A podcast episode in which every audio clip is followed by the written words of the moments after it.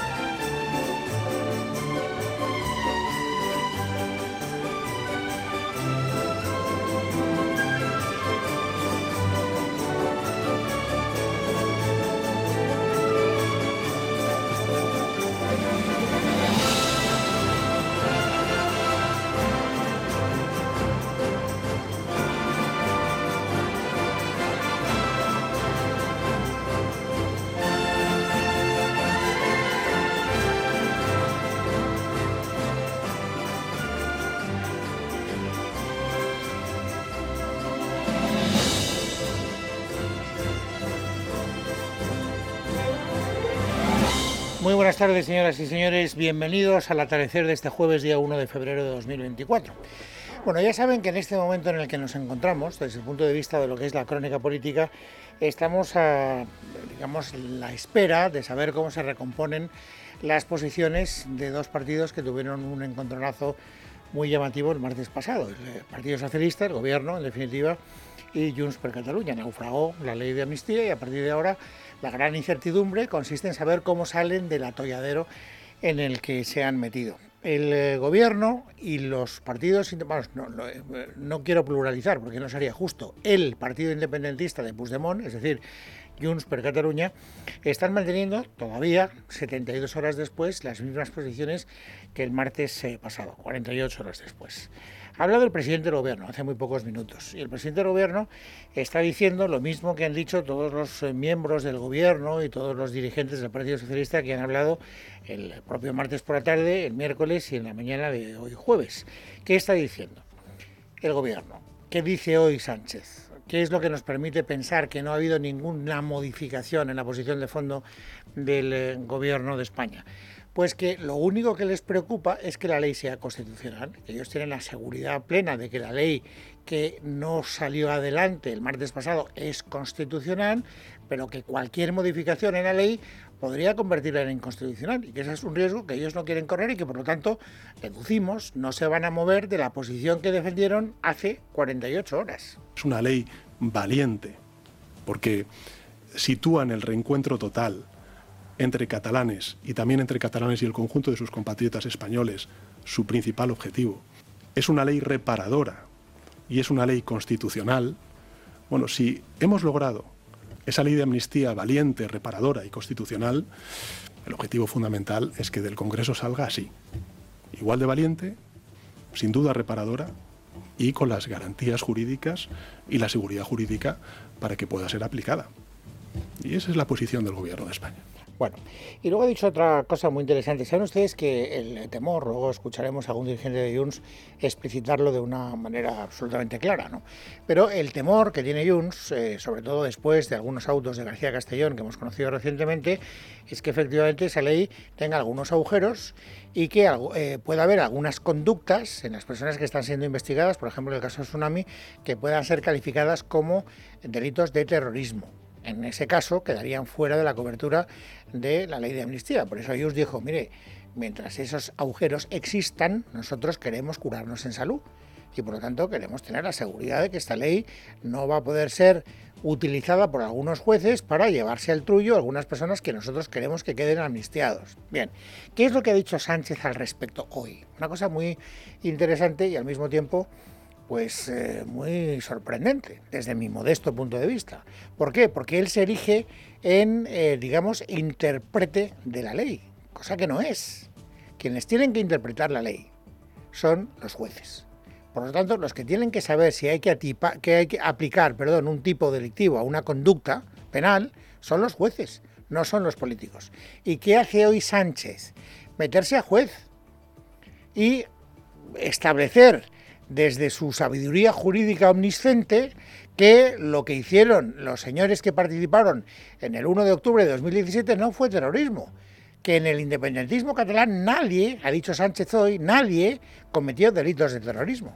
Bueno, pues como todo el mundo sabe, el independentismo catalán no es terrorismo, no lo es. Y por tanto, con este proyecto de ley, yo estoy convencido, y así al final lo van a concluir los tribunales, que van a estar todos los independentistas catalanes amnistiados, porque no son terroristas. Bueno, pues esto es lo que dice el señor Sánchez. Vuelvo a repetir que a mí lo que me sorprende es que Sánchez eh, haga esta manifestación con esa rotundidad, siendo así que no es su competencia. Es más, si buscáramos en la hemeroteca reciente, encontraríamos alguna declaración del propio Sánchez y desde luego del señor ministro Bolaños y desde luego de algún otro compañero suyo en el Banco Azul, en el Banco Gubernamental, diciendo que efectivamente quienes tienen que interpretar las leyes son los jueces.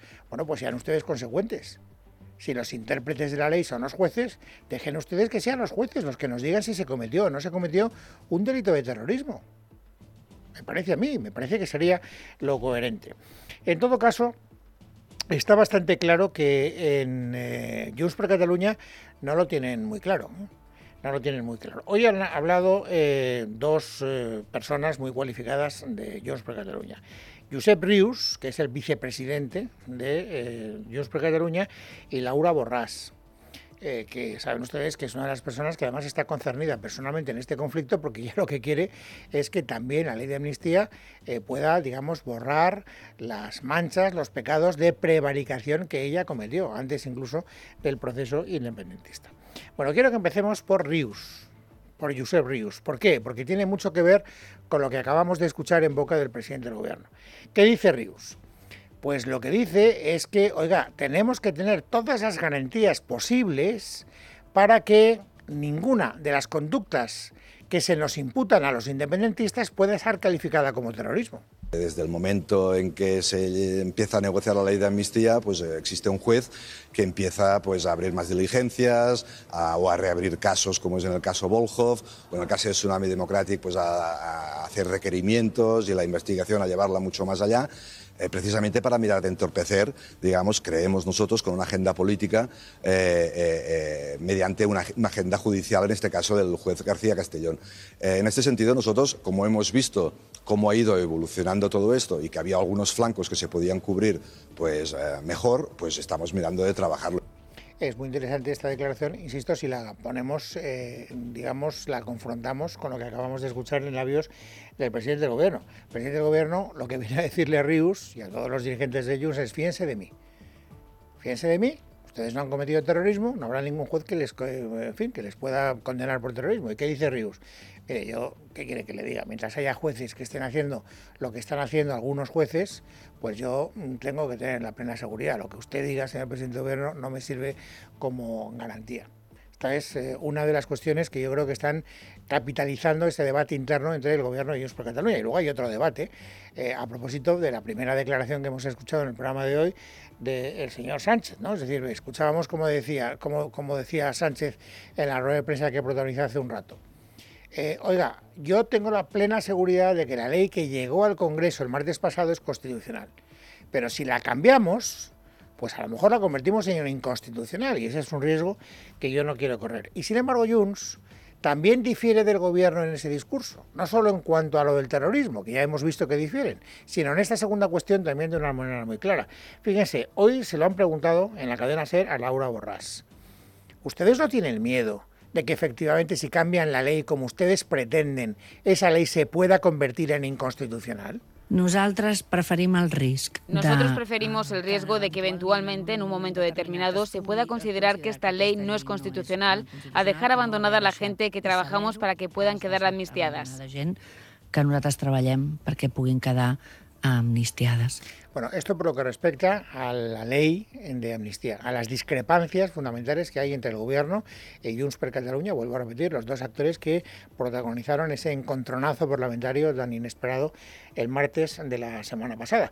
Pero eh, por elevación, lo que está en juego no solo es que la ley de amnistía salga adelante o no, la consecuencia directa de que salga adelante o no salga adelante será la estabilidad con la que Sánchez pueda encarar esta legislatura. Lo que está en juego no solo es que la ley de amnistía se apruebe, sino que la legislatura dure.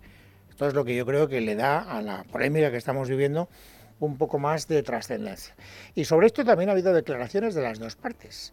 Josep Rius, esta mañana, decía, bueno, usted, esto de la estabilidad nosotros no nos eh, comprometimos a darle estabilidad a este gobierno, nosotros nos comprometimos a investir al presidente del gobierno sobre la base de un pacto que ahora todavía el Partido Socialista, el gobierno, en definitiva, tiene que cumplir.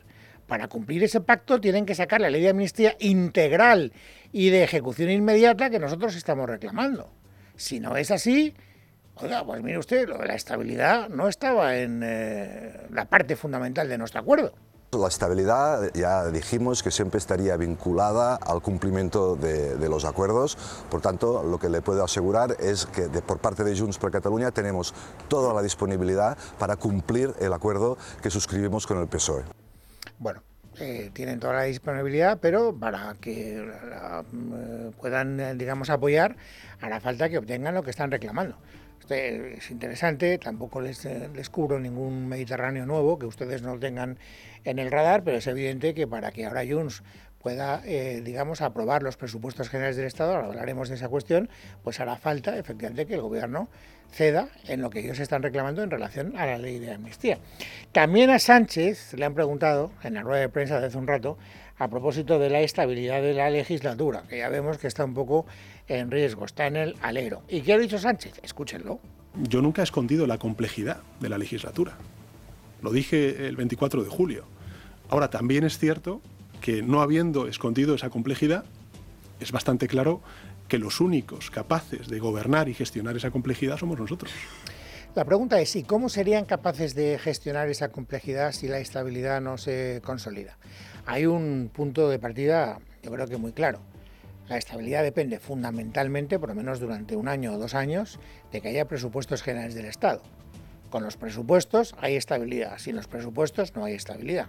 Yo creo que este es un axioma que no necesita gran demostración, por eso es un axioma, y que es un punto de partida en el razonamiento de casi todos los analistas políticos que se están asomando a lo que está pasando estos días en nuestro país.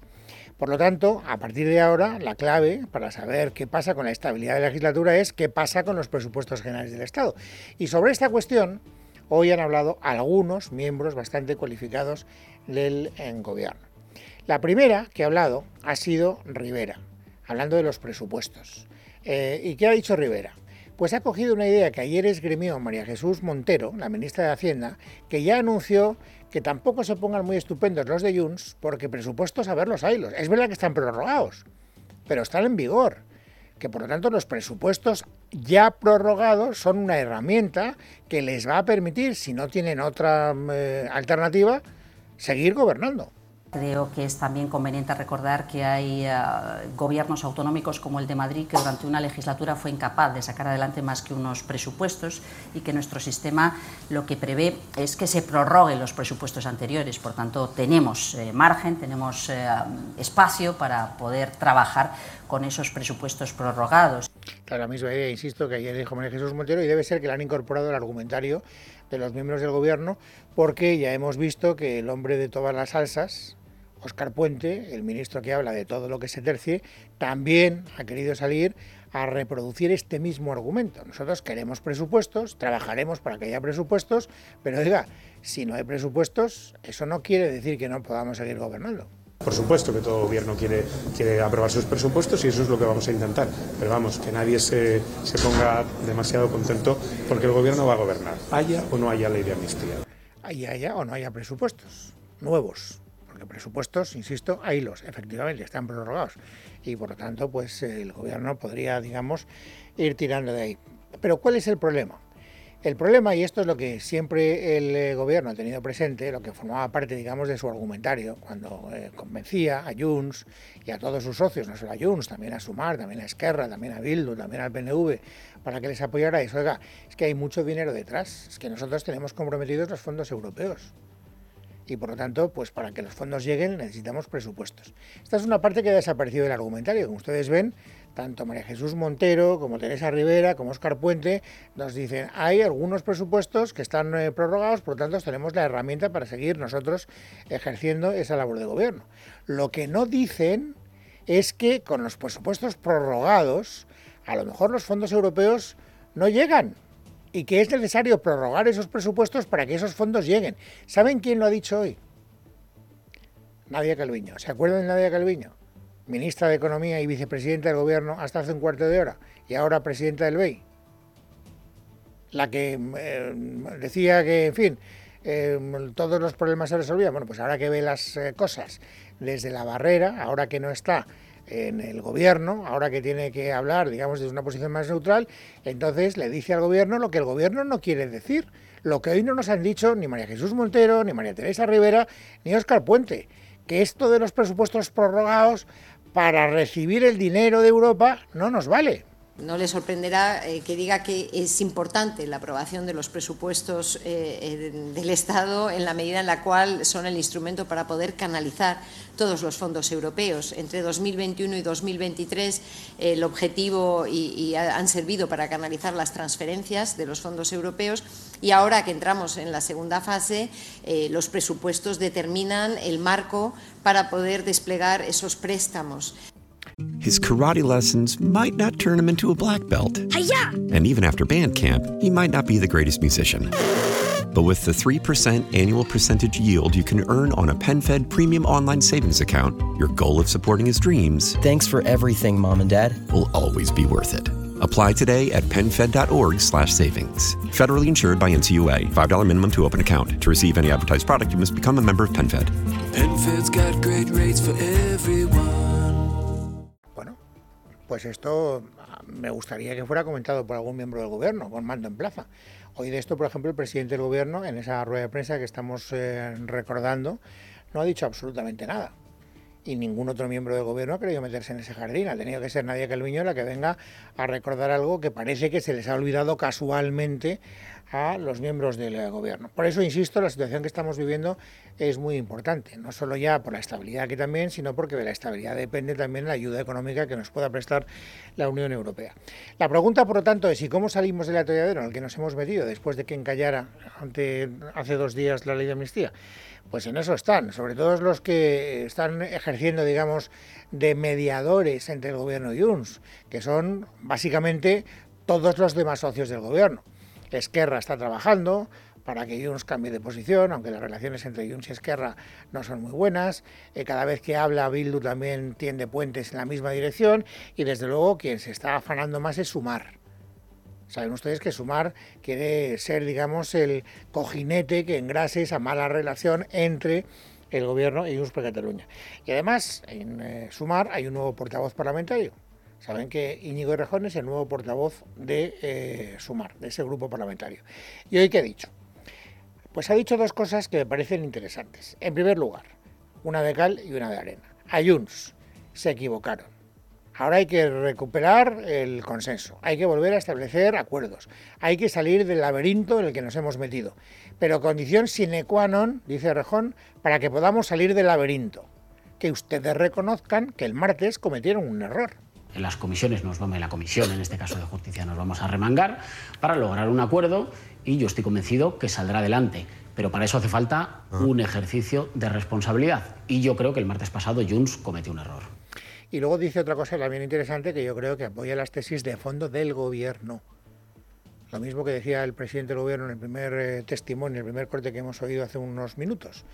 Esto de nosotros necesitamos una ley constitucional, una ley robusta, una ley que no sea tirada para atrás ni por el Tribunal Constitucional en España ni por el Tribunal de Justicia de la Unión Europea en eh, Europa y por lo tanto no corramos riesgos. ¿Y qué dice Rejón? Exactamente lo mismo, señores de Junts, no tiren demasiado de la cuerda porque a lo mejor nos obligan a presentar un texto que no sea plenamente constitucional. Tengan ustedes en cuenta, decía Rejón, que la ley que salga del Parlamento va a ser revisada por, con, comas y con puntos. A la ley de amnistía se le va a someter a exámenes a los que no se ha sometido a ninguna ley en la historia legislativa española. Se va a revisar con lupa cada coma. Se va a revisar en España, y está bien que así lo haga quien quiera, porque va a salir sólida y constitucional, y se va a revisar con lupa en Europa.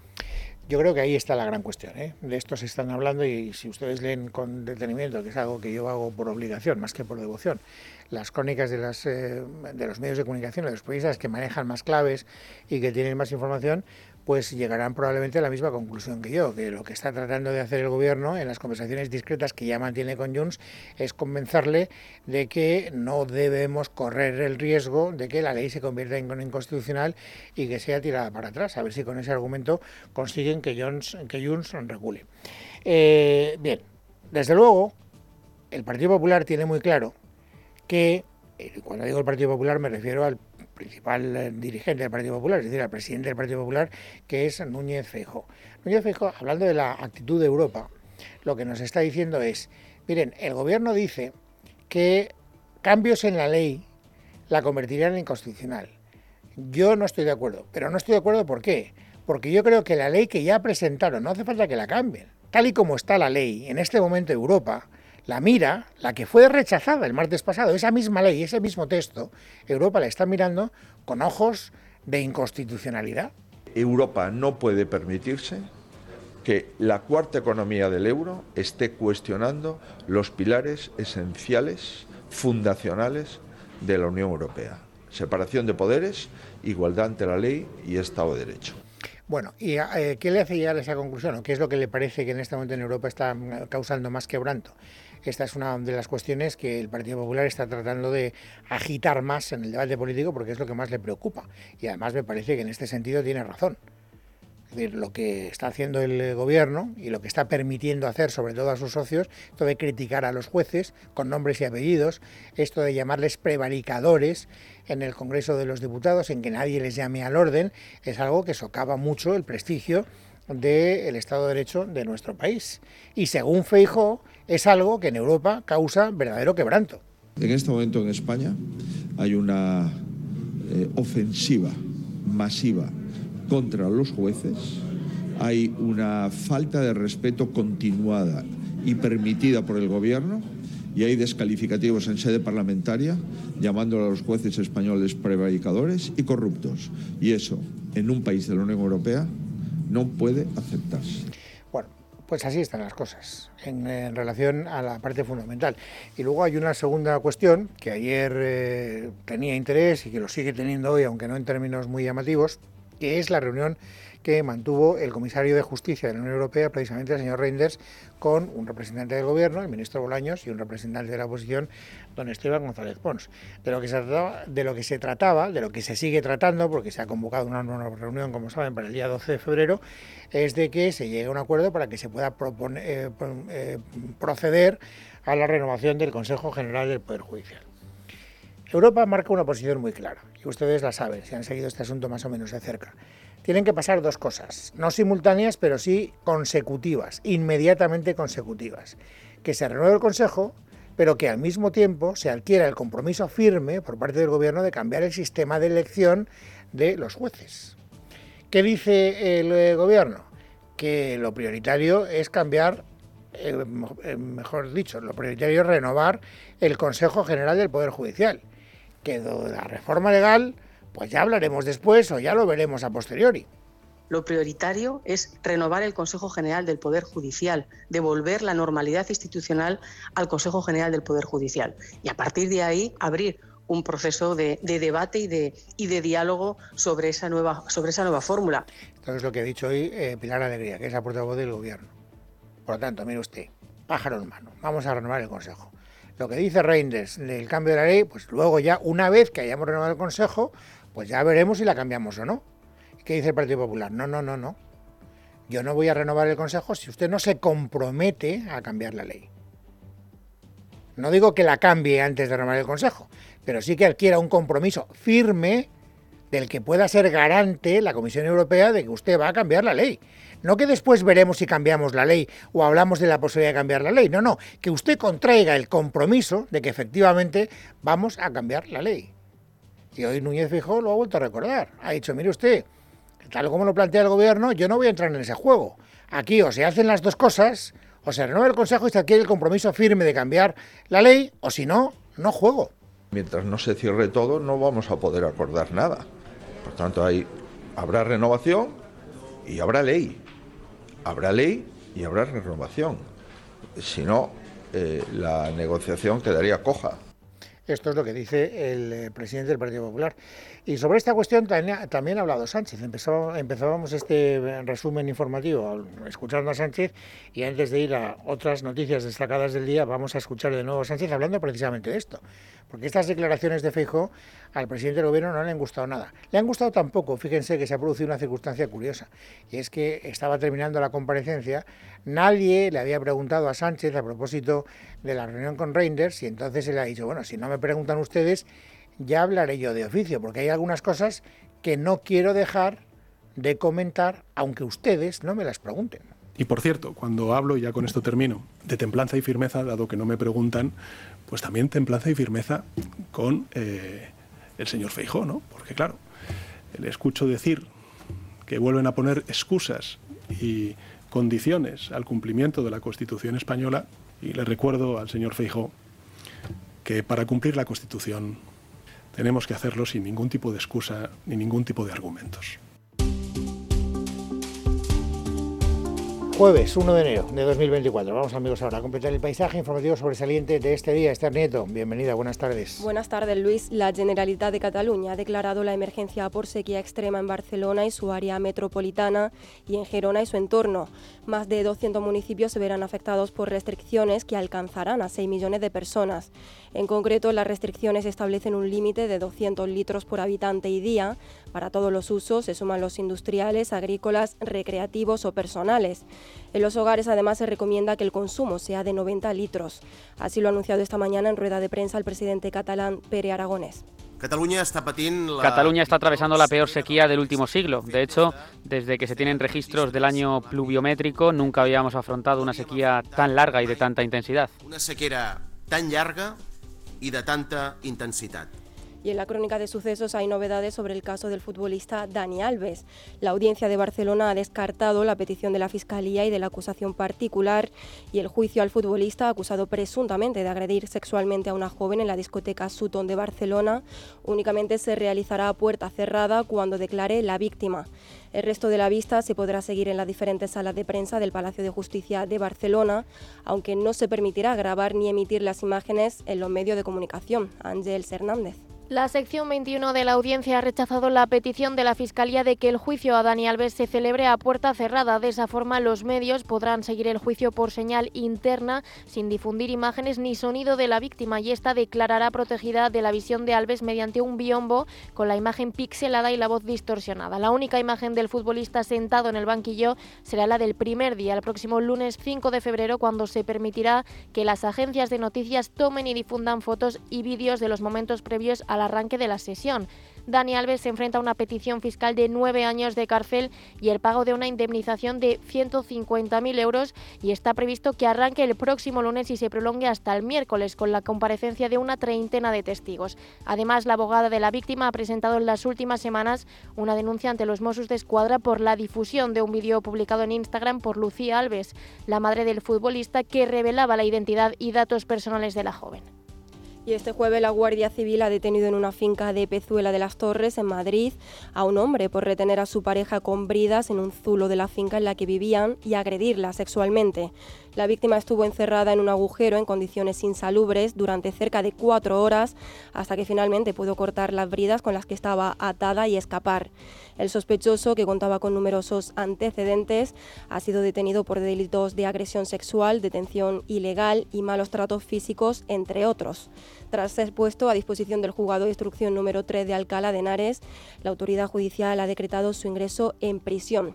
La Guardia Civil ha dado todos los detalles del caso. En un momento dado, ella dentro de este habitáculo, que es un habitáculo muy pequeño y sin luz, más o menos de unos 70 por unos 70, encuentra un cúter con el que logra cortar las bridas de las manos, a continuación logra cortar las de los pies y intenta abrir una, trampilla que es como digamos el acceso a este, a este zulo. Una vez que ya se encuentra en la vivienda, emprende la huida y se, un poco se activan todas las señales de emergencia. Y coincidiendo con que hoy se celebra la primera cumbre europea de 2024, cientos de agricultores y ganaderos procedentes de distintos puntos de Europa protestan hoy ante la sede del Parlamento Europeo en Bruselas. Los tractores han bloqueado las principales calles de la capital belga, donde también ha habido disturbios y enfrentamientos con las autoridades. El campo reclama principalmente un alivio a la costosa carga burocrática de las normativas agrarias y medioambientales de Europa. Javier García. Cientos de tractores, incluidos representantes españoles del sector, llevan concentrados desde primera hora de la mañana en la Plaza de Luxemburgo de la capital belga, coincidiendo con la celebración de una cumbre de líderes de la Unión Europea. Durante la concentración se han vivido algunos momentos de tensión. Este es el sonido de los cañones de agua que han tenido que utilizar en varios momentos las fuerzas de seguridad contra los manifestantes que lanzaban objetos contra ellos y se acercaban demasiado a las instituciones. Los agricultores europeos reclaman el cese de acuerdos de libre comercio con terceros países, que las importaciones de esos países cumplan las mismas normas y menos burocracia, como reclama, por ejemplo, la Federación de Jóvenes Agricultores Belgas.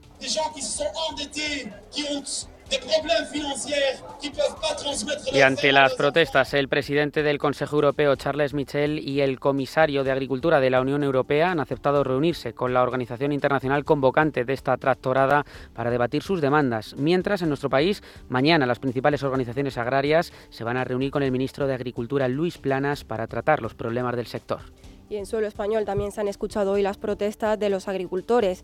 En Sevilla esta mañana se han manifestado 15.000 agricultores de Huelva que piden agua para mantener sus regadíos y la producción agrícola. Están en juego 200.000 en puestos de trabajo, una situación que ha denunciado en los micrófonos de Es Noticia Cristóbal Cano, el secretario general de la Unión de Pequeños Agricultores de Andalucía. Estamos hablando de 250.000 puestos de trabajo en Huelva. Estamos hablando de un sector que es punta de lanza en modernización, en eficiencia y en generación de los frutos rojos de los berries con seguridad alimentaria saludable y en definitiva exportados y conocidos por todo el mundo. No se puede dejar caer un sector como el de los frutos rojos de Huelva y eso se soluciona, insisto, con un esfuerzo en infraestructura, con una voluntad política para poner solución a, nuestra principal eh, materia prima, ¿no? que es el agua. Terminamos contándoles que los líderes de los 27 han alcanzado este jueves un acuerdo para entregar 50.000 millones de euros en ayudas a Ucrania durante los próximos cuatro años. La luz verde al acuerdo del paquete de ayuda financiera llega después de que Hungría haya accedido finalmente a retirar su veto. Estamos pendientes de conocer todos los detalles del acuerdo, aunque de momento sabemos que no habrá una revisión anual con derecho a veto, que era la exigencia de Budapest, sino un informe anual de la Comisión sobre la ejecución del instrumento, así como un debate también a nivel de líderes en el Consejo Europeo sobre la implementación.